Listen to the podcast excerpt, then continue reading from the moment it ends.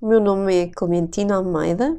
Bem-vindos ao podcast da For Babies Brain Tiny Talks. E obrigado por nos usarem como fonte de inspiração e apoio nestes tempos difíceis que foi este ano de 2020. Hoje vamos falar acerca de trocar a noite pelo dia, que acontece com alguns bebês recém-nascidos. Então, o que é que acontece quando os bebês trocam a noite pelo dia? Nós sabemos que os recém-nascidos tendem a acordar várias vezes porque precisam de se alimentar e o seu estômago é ainda muito pequenino. Mas sabemos que alguns acabam por acordar ainda mais vezes.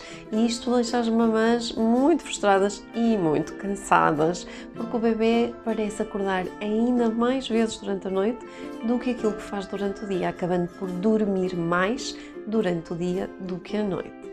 Isto porque os despertares do bebê quando estavam na barriga da mamã, ele tinha o seu ritmo circadiano, ou seja, cerca de um dia, aquele relógio biológico que nós temos, o que ele tinha não era dele, era o da mamã.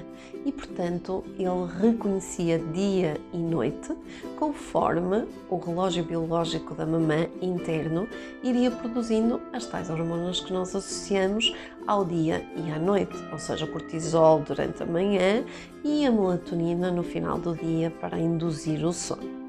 Quando o bebê chega cá fora, ele sabe que tem que trabalhar com o seu relógio interno, mas adivinhem, ainda não está a funcionar.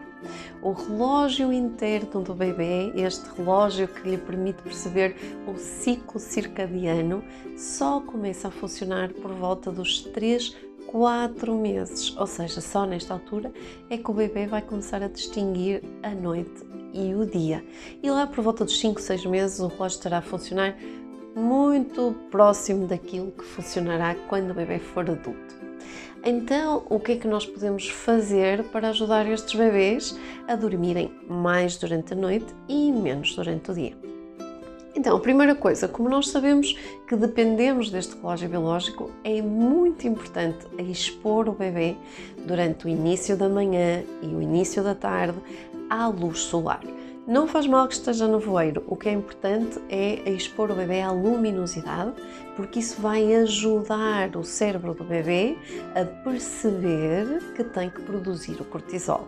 E o mesmo devemos fazer à noite, ou seja, a expor o bebê à ausência de luz, tornar a noite dentro de casa mais escurinha, o ambiente escurecido e não andarmos a acender as luzes todas pela casa, porque senão o cérebro do bebê vai pensar: ok, ainda é dia, portanto, para além do cortisol, ainda vou ter que lançar adrenalina porque já estava a ficar com sono, mas vou ter que me manter acordado por alguma razão, porque ainda é dia e o meu relógio não está a perceber isto muito bem. E então aí fica mais difícil para o bebê adormecer, já que temos aqui muitas substâncias que promovem agitação e não a calma que o bebê precisa para adormecer. Portanto, já sabe, durante o dia a expor à luminosidade e à noite escurecer o mais possível possível o ambiente da casa toda, não só o quartinho onde o bebê vai dormir.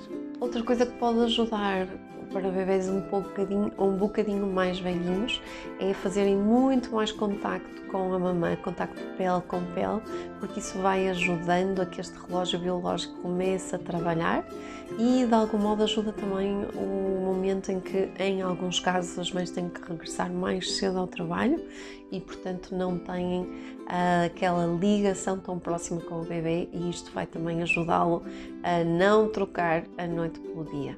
Depois devemos rever as horas que o bebê está a dormir no dia, se efetivamente será que está a dormir mais durante o dia ou simplesmente estamos a dormir muito porque somos muito pequenininhos, mas acordamos também muitas vezes porque precisamos de nos alimentar. Importante também perceber se à noite, no local onde o bebê está a dormir, não existam sons que possam perturbar o sono do bebê. Muitas vezes no nosso quarto não ouvimos nada, mas por exemplo, se o quarto do bebê fica um pouquinho mais uh, afastado e pode, por exemplo, uh, ouvir-se o som de uma carrinha que vem descarregar qualquer coisa durante a noite, o bebê vai despertar também por ruídos externos.